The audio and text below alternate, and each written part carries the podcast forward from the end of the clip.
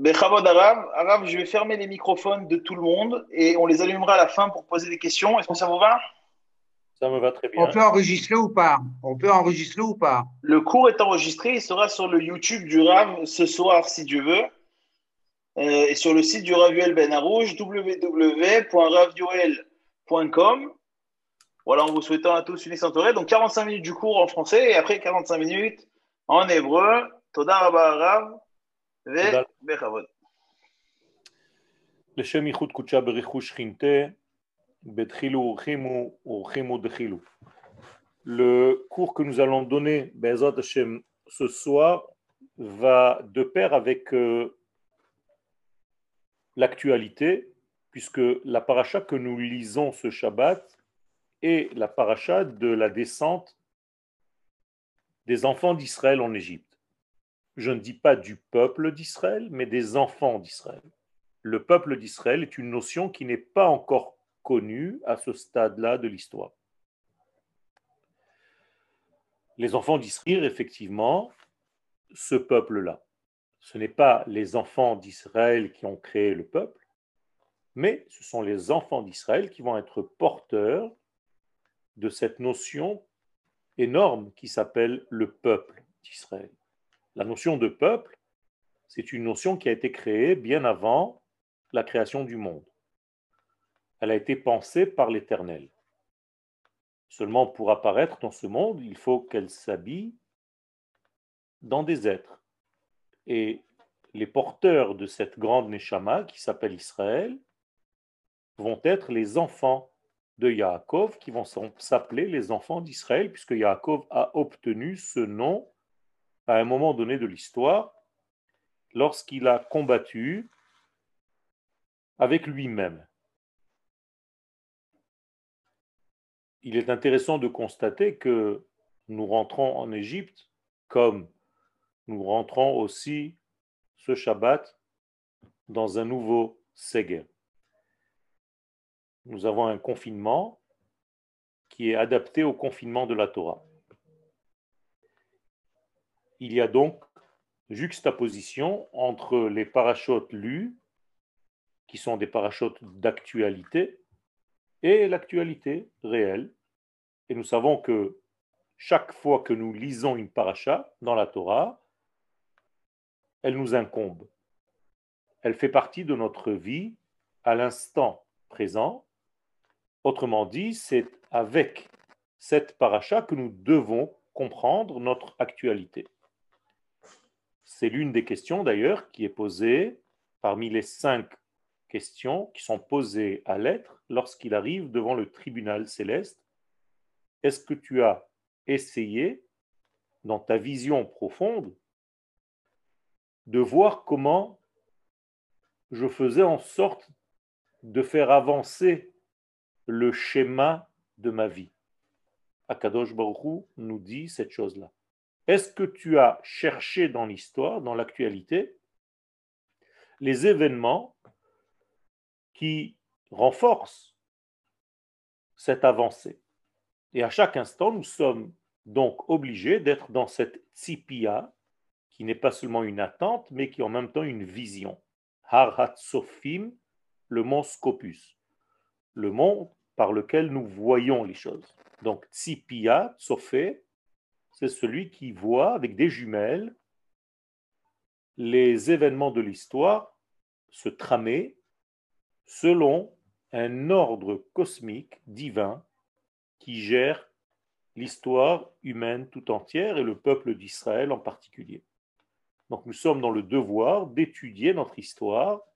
Binu Shnot Dor c'est une mitzvah de la Torah, mais pas comme une histoire passée, mais comme une histoire qui se répète et qui a des répercussions sur nos vies. Étant donné que la Torah est une prophétie, tout ce qu'elle nous dit induit un changement de position par rapport au temps où je suis, car la prophétie en question continue son action à tous les temps. Seulement une prophétie qui concerne toutes les générations a été retenue et écrite. les prophéties qui ne concernent pas le futur, donc notre présent, n'ont pas été retenues, n'ont pas été écrites. Et il y a eu beaucoup de prophètes qui ont eu des prophéties qui n'ont pas été retenues parce qu'elles prophétisaient seulement pour un moment précis.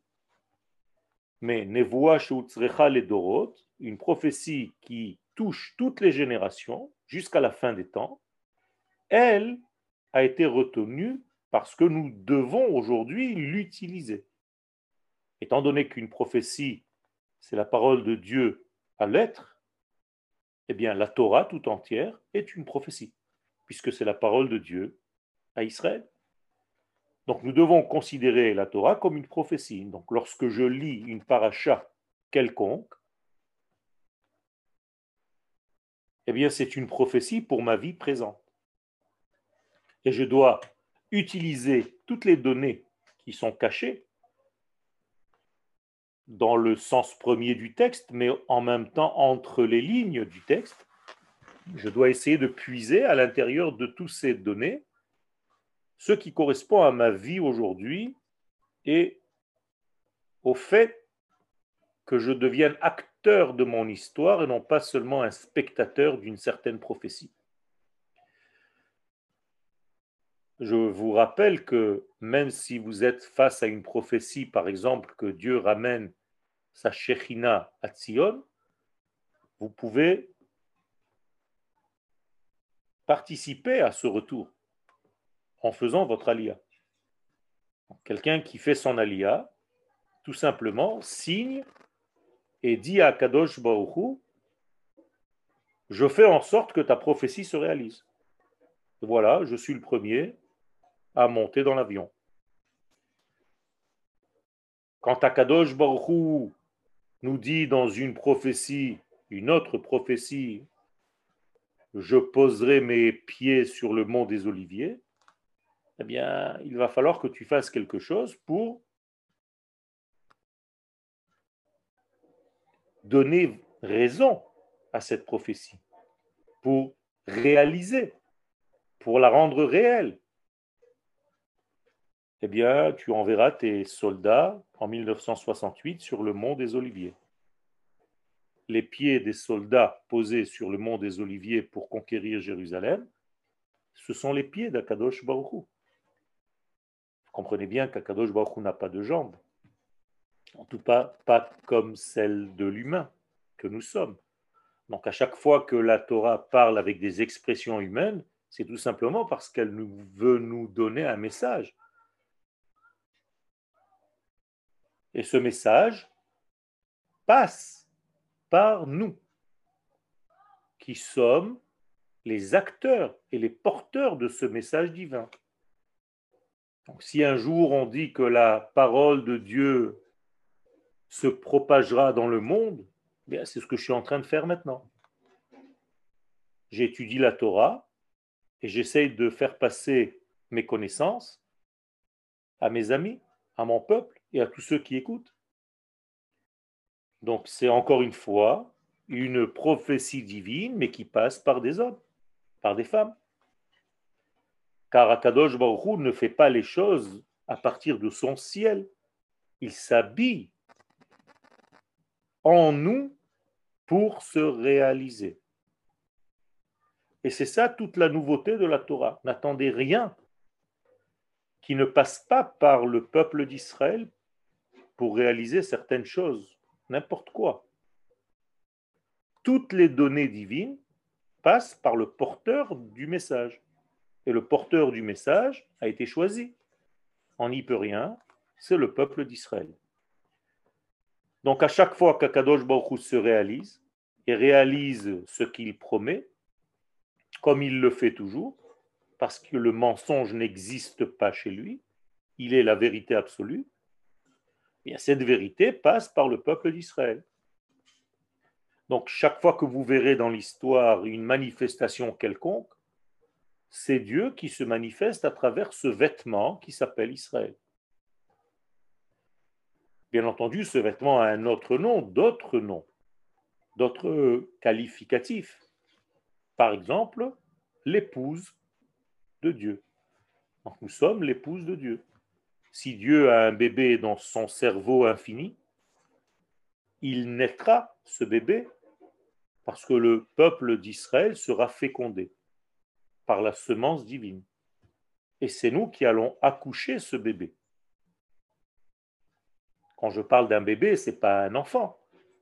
Je parle de n'importe quelle réalité, de n'importe quelle vérité. Nous sommes ceux qui tombons en tant que nation enceinte de la semence de l'infini, béni soit-il.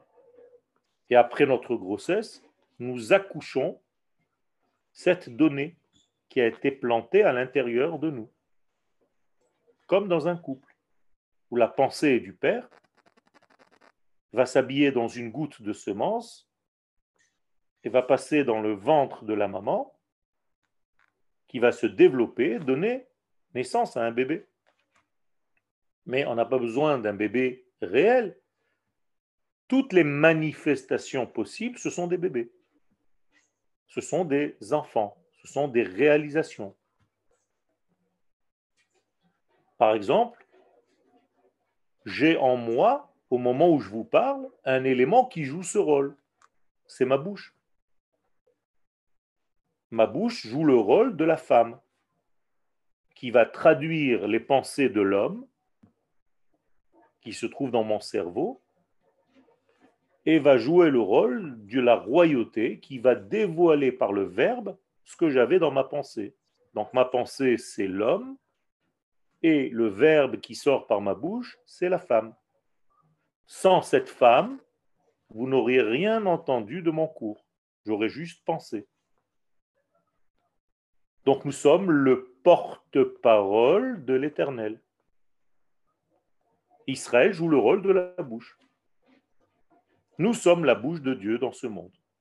Donc à chaque fois qu'il veut faire passer un message, c'est nous qui le faisons diffuser.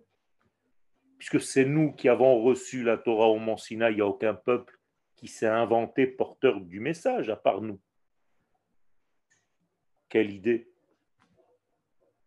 En plein milieu d'un désert, recevoir des éléments qui descendent de l'infini. Il faut vraiment inventer une histoire pareille, à moins qu'elle soit vraie. Et si elle n'était pas vraie, on n'aurait pas menti à nos enfants. Imaginez-vous des millions de personnes qui disent tous la même chose à leur fils, et à leur fils, et à leur fille, et à leur petit-fille, petite-fille. Tu inventes quelque chose qui n'a pas eu lieu. Est-ce qu'un parent ment à ce point à ses enfants en lui disant j'ai vu quelque chose que je n'ai pas vraiment vu pour arranger l'histoire de quelqu'un politiquement correct ça n'existe pas. Si vous avez aujourd'hui les données qui viennent depuis le don de la Torah, c'est que les choses sont passées de père en fille, de mère en fille, pendant toutes les générations, jusqu'à ce que ces informations nous sont arrivées aujourd'hui. Vos parents ne vous ont pas menti, et leurs parents non plus, et leurs parents non plus, et ceux qui étaient présents au moment de tous ces événements, ne les ont pas inventés. Il faut comprendre que le but même de toute la création, c'est d'amener les créatures à la reconnaissance, en tout cas la connaissance dans le sens biblique du terme, complète, qui englobe toutes les connaissances Qu'est-ce que cela veut dire? Ben, Tout simplement que l'être créé doit avoir une vision globale de ce qu'il est et du monde dans lequel il se trouve. Nous sommes dans une grande arène et dans cette arène, il y a des mouvements qui se passent. Si je ne suis pas conscient de tout ce qui se passe dans l'arène, je ne peux pas comprendre l'histoire divine. Encore une fois, tout ce qui se passe dans ce monde, c'est l'histoire divine traduite par des hommes. Alors nous sommes dans un grand théâtre qui joue une pièce écrite par Dieu. Donc nous sommes tous acteurs de ce grand théâtre. Et c'est Dieu le metteur en scène, le réalisateur. celui qui a écrit le script, celui qui a pensé le film. Mais nous devons réaliser ce film sans trahir la pensée de celui qui l'a écrit. Donc nous devons être maîtres de la connaissance de l'entité, de l'entièreté de toutes les connaissances. Quand je dis dans le sens biblique, c'est dans une relation qui nous donne pas seulement une information, mais une identification à la chose en question. Un exemple un petit peu compliqué à réaliser, mais c'est en réalité ce que nous devons arriver à être. Pour l'instant, nous sommes des applicateurs de mitzvot. Mais est-ce que nous sommes la mitzvah elle-même? C'est un petit peu plus compliqué. On n'a jamais demandé à un prof de maths d'être un 3. Il parle de chiffres toute la journée, mais on ne lui a jamais demandé d'être un chiffre. On n'a jamais demandé à un prof de géométrie d'être un triangle. Mais on demande à l'homme de Torah d'être la Torah. Tu dois être ce que tu enseignes et étudies. Sinon, ce n'est qu'une information, c'est une masturbation de l'esprit. Ça n'intéresse personne. Ça s'appelle l'amour du savoir. Philosophie. Mais ce n'est pas le judaïsme. Le judaïsme, c'est vivre ce que tu étudies. Donc, consommer ce que tu étudies. Digérer ce que tu étudies. Circuler dans tes veines toute la Torah qui s'appelle un arbre de vie. Donc cette connaissance en réalité, qui est plus une connexion plutôt qu'une information reçue, doit arriver, doit arriver cette connaissance, cette connexion, jusqu'à la source la plus profonde, jusqu'à la racine divine de ce monde. Je veux le dire avec des mots un petit peu plus de psychologie, jusqu'au moi divin jusqu'au Ani en hébreu, divin, qui a créé ce monde par sa parole. Jusqu'où doit arriver cette information, cette connexion, cette connaissance profonde, comme l'homme qui connaît sa femme, pour qu'elle engendre des enfants? C'est de cette connaissance que je parle. Jusqu'où ça doit arriver? C'est écrit dans le texte de la Torah. Veyadou Mitzraim ki ani Adonai. Jusqu'à ce que l'Égypte connaisse, se connecte avec ce nom-là. Ce qui est très, très, très compliqué puisque les Égyptiens vivent au niveau de la nature. Donc descendre en Égypte, la paracha de ce Shabbat, c'est tout simplement descendre d'un monde infini vers un monde limité, un monde de limitation, presque d'emprisonnement, d'étouffement. Et Dieu ne demande pas aux enfants d'Israël de le connaître, ça c'est facile. Veyadou Mitzrayim, je veux que cette connaissance, elle arrive jusqu'en Égypte, jusqu'aux Égyptiens. Alors, sortez un petit peu du premier degré de la lecture de la Torah. On ne parle pas des Égyptiens, ceux qui sont nés en Égypte ou qui habitent en Égypte. On parle des personnes les plus lointaines du divin, jusqu'au lieu le plus lointain des valeurs divines. C'est ça l'Égypte. L'Égypte, c'est la partie la plus basse qui puisse exister. Depuis la création du monde, on ne s'est jamais éloigné autant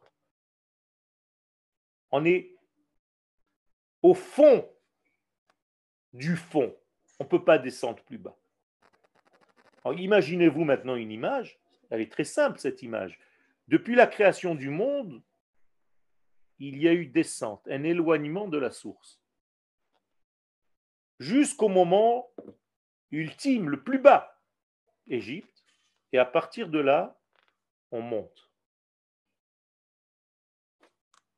Donc depuis la sortie d'Égypte, on ne fait que monter, que revenir, que retourner à notre véritable nature.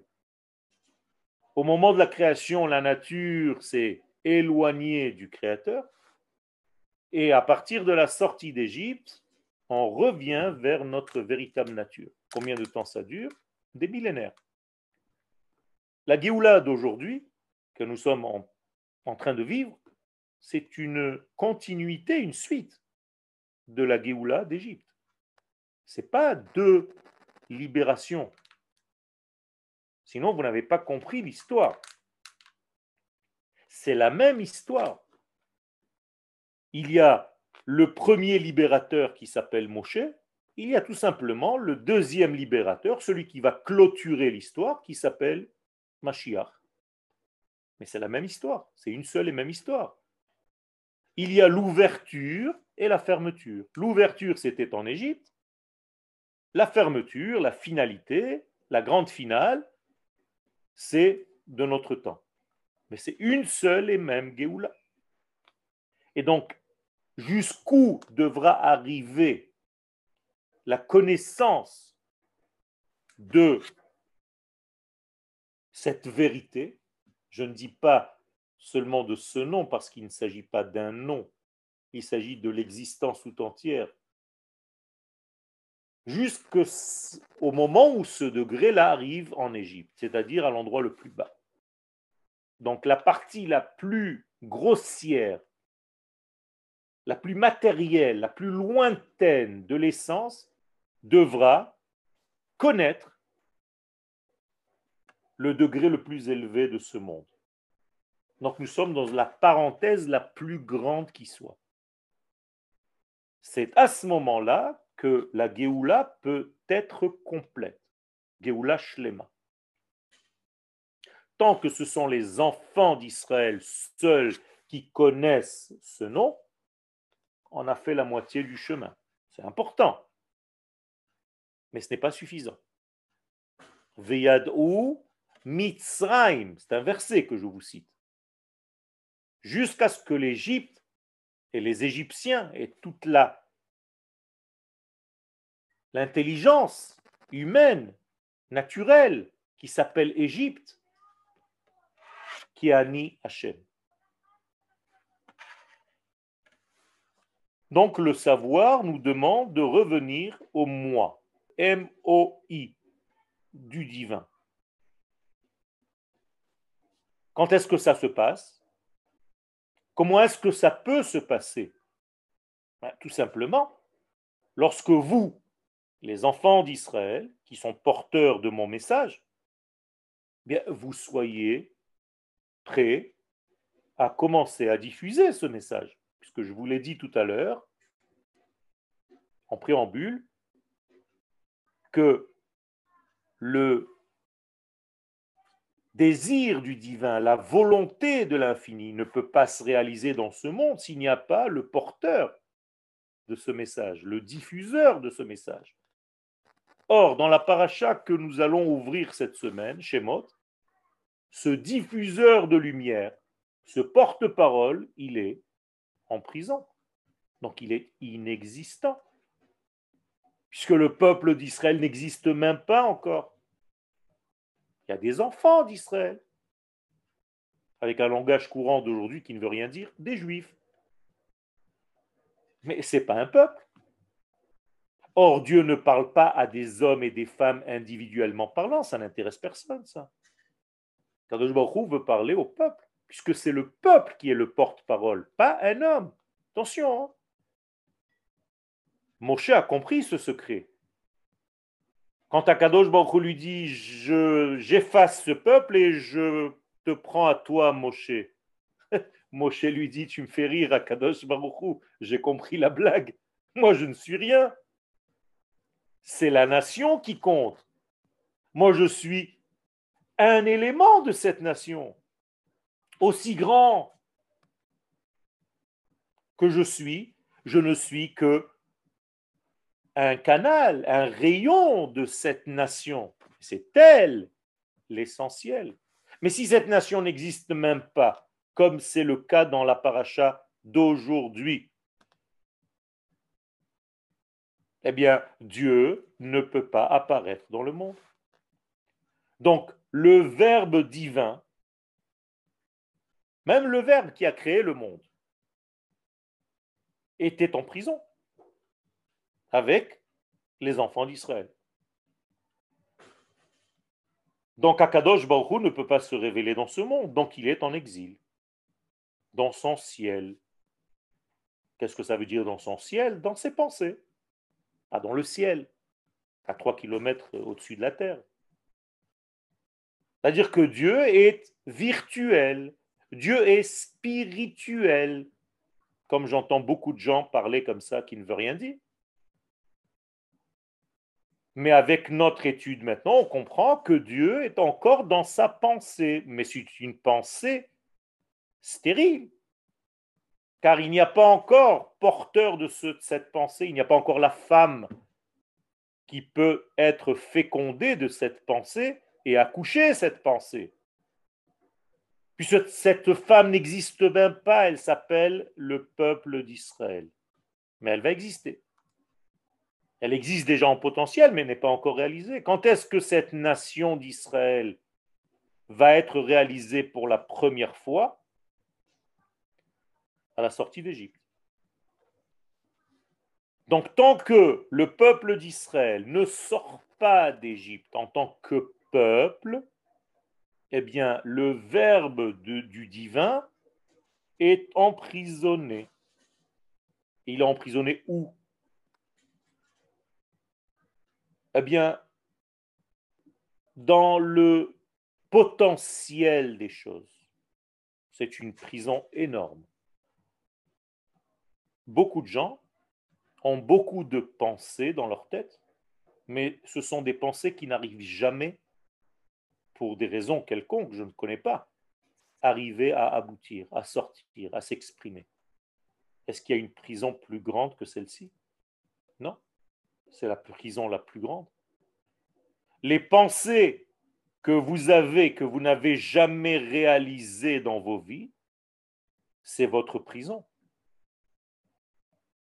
Vous aviez envie de faire certaines choses, vous n'avez pas réussi à les faire, si c'est de votre racine, de votre source de les faire, et que vous n'avez pas, pour une raison quelconque, réussi à les réaliser, eh bien c'est une perte, c'est un ratage. Ça s'appelle un exil.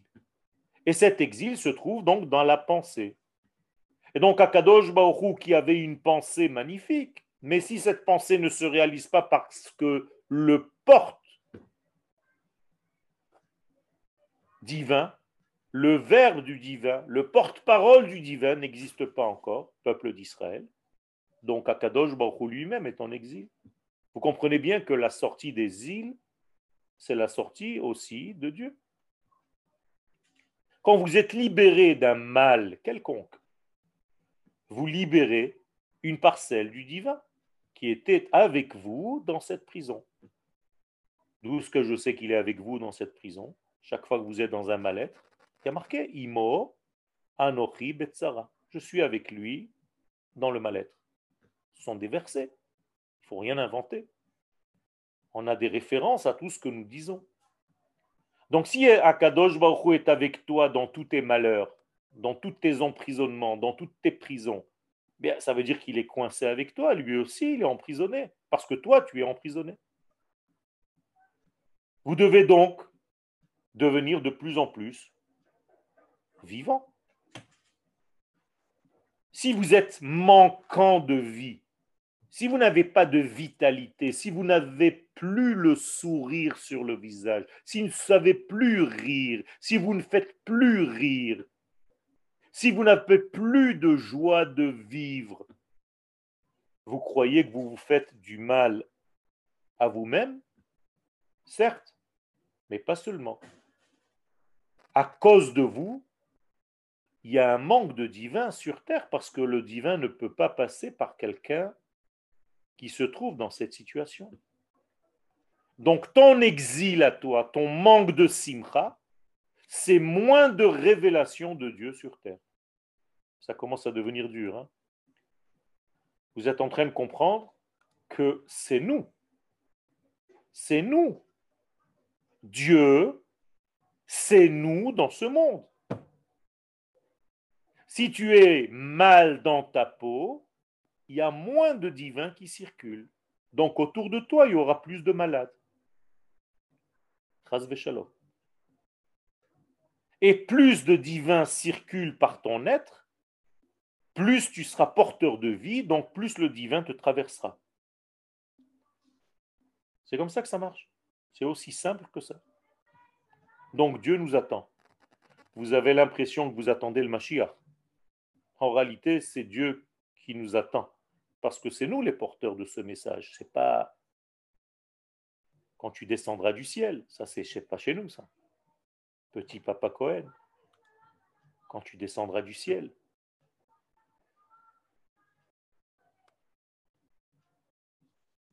Ça ne sert à rien qu'on fasse semblant d'être joyeux ou pas. Si, ça sert. Il y a des éléments dans ce monde qui sont des porteurs d'autres éléments. Alors peut-être qu'au départ, c'est un petit peu téléphoné, ce n'est pas très vrai, la joie que tu ressens n'est pas une vraie joie, mais au fur et à mesure, elle va tirer jusqu'à la véritable joie. Mais j'ai une grande, grande ségoula pour toi. Si tu fais la gueule, tu n'auras jamais. Alors que si tu rentres par n'importe quel biais, Parfois, le RAF fait rire les élèves pour commencer un cours parce qu'il sent qu'il y a une rma dans l'air. Il y a une tension comme ça, les gens sont coincés. Eh bien, le RAF va balancer une petite blague pour détendre l'atmosphère. Dès qu'il y a un sourire, eh bien, tirez vite, vite, vite. C'est un petit bout de fil qui vient de traverser le chat de l'aiguille. C'est comme ça qu'on dit en français. Alors prends ce fil qui vient de traverser et tu verras que ça va amener avec toi d'autres éléments. Par exemple, la période messianique s'appelle dans la Torah Chevlei Mashiach. Qu'est-ce que c'est Chevlei Mashiach? L'une des traductions, c'est les cordes Travalim, Chevel, du Mashiach. Autrement dit, quand je tire, quand je parle du messianisme, eh bien, je tire une corde qui me fait venir à d'autres compréhensions. Mais il faut que tu commences à faire un mouvement. Même si au départ, ce n'est pas réel, c'est un petit peu fabriqué, un petit peu, euh, comment on dit, melachouti. Euh, j'ai oublié le nom en français. artificielle. Voilà. Donc nous sommes là pour libérer le Verbe divin. Ce Verbe qui a créé le monde. Le monde fut créé par dix paroles. Où est-ce qu'elles ont disparu ces dix paroles? Personne ne les connaissait, il n'y a personne pour les dire. Donc personne n'est censé savoir même qu'il y a un créateur. Donc on s'en fiche, le monde il existe, on est là, on, boit, on mange. J'ai bien mangé, j'ai bien bu, j'ai la peau du ventre bien tendue. Et c'est tout. On va dormir, on se réveille le lendemain matin et on continue. C'est pas ça le monde. Mais comment je sais si c'est ça ou si c'est pas ça? Il n'y a personne qui me dit qui il y avait avant, comment c'était. C'est vrai. Tant que tu n'as pas reçu la Torah, toi, peuple d'Israël, personne dans ce monde ne connaît mon existence divine. C'est terrible. Donc je souffre, moi, Dieu, parce que vous n'êtes même pas encore un peuple. Vous êtes des individus coincés dans un système égyptien. comprenez? Ça devient difficile. Donc, seulement quand je vais vous libérer de cette prison et que vous allez apparaître enfin comme le peuple que vous êtes, eh je vais commencer à être connu dans le monde. Vous êtes mes agents. C'est vous le manager.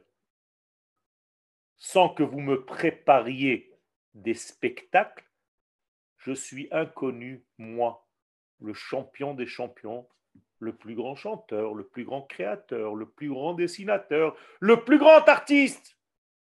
Je suis inconnu parce que vous ne me faites même pas de pub.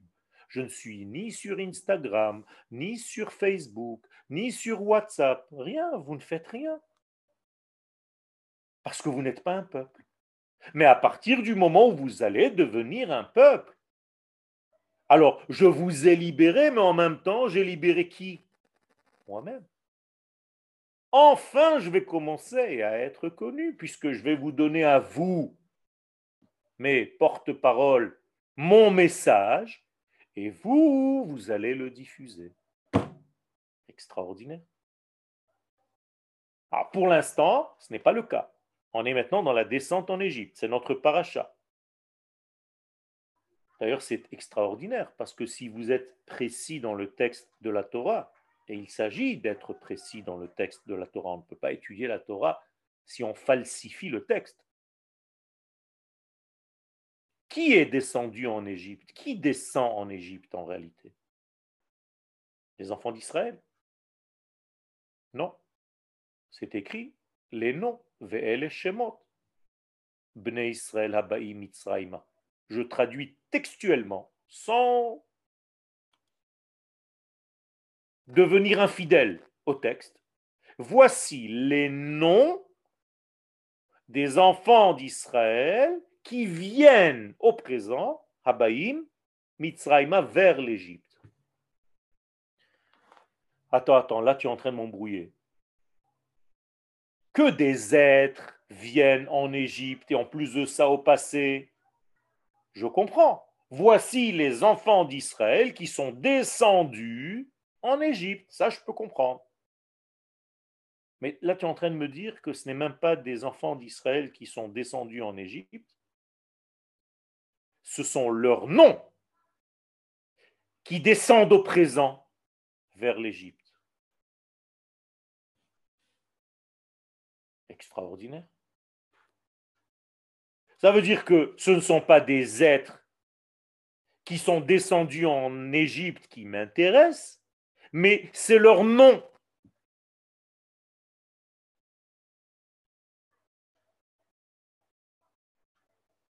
Alors je vous l'ai dit, un être qui est en Égypte, je peux comprendre, mais un nom, qu'est-ce que ça veut dire? Qu'est-ce que ça veut dire un nom qui est en Égypte? Mais tout simplement un nom qui est ignoré, qui n'est pas nommé. Parce que tu ne sais pas définir la chose. Si tu ne sais pas définir cet objet, cet objet n'existe pas. Même s'il existe. Parce que tu ne lui as pas donné un nom. Le nom que tu donnes à quelque chose, c'est le sens de la chose. On est, en français, tu le dis. Au nom de quoi? Écoutez bien. En hébreu, les Shem Ma, qui au raccourci a donné lama. Mais ça n'existe pas en hébreu lama. C'est juste les Shem Ma. On a fait un raccourci lama. Pourquoi? Mais dans la véritable traduction, c'est au nom de quoi? C'est-à-dire vers quoi ça va? Vers quel sens? Shem, Sham. Ça, c'est descendu en Égypte. Mais c'est pas au passé. Habaim Mitzrayma au présent.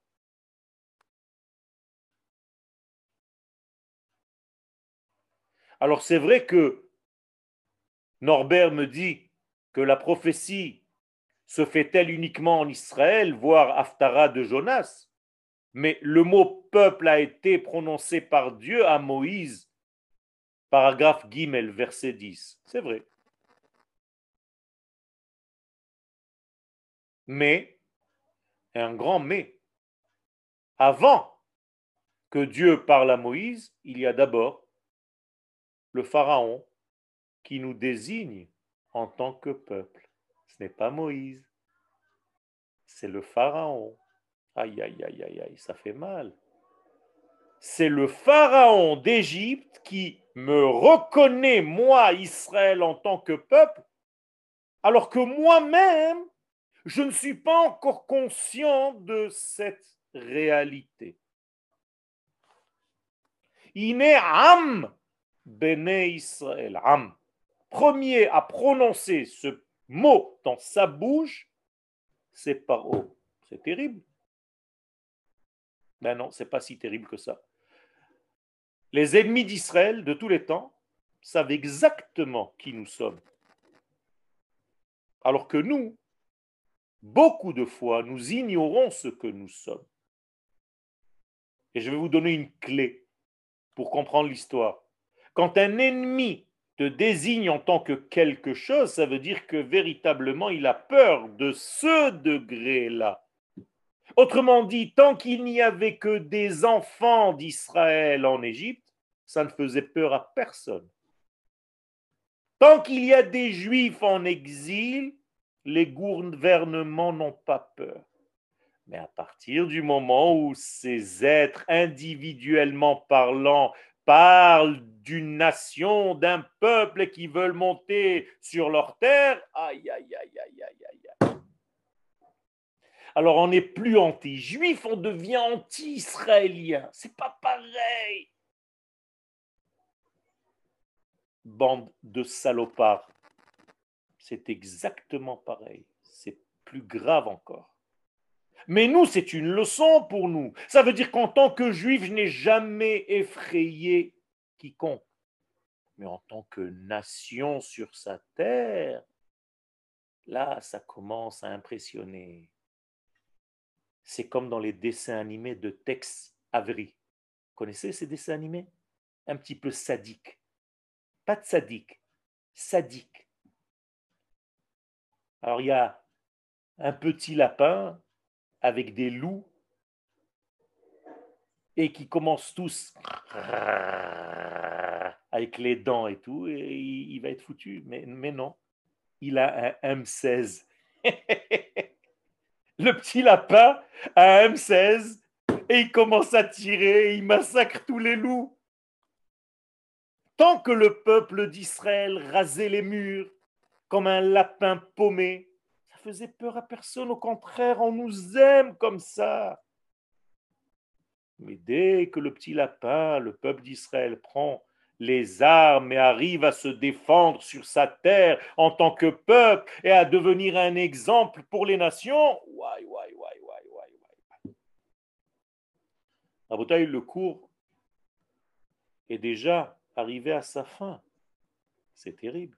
Mais, mais, c'est un séminaire que je vous propose à partir de cette semaine, parce qu'en réalité, ce sujet qui est la descente en Égypte et la sortie d'Égypte est un sujet tellement vaste que c'est, comme on dit en français, haram de le faire en une seule séance.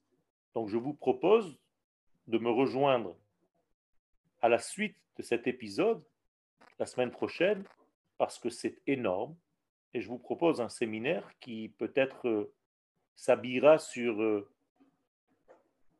cinq ou six cours, même plus, concernant ce sujet principal qui est la reconnaissance d'abord de qui nous sommes au niveau identitaire et savoir quel est ce rôle qu'a joué la sortie d'Égypte dans notre histoire.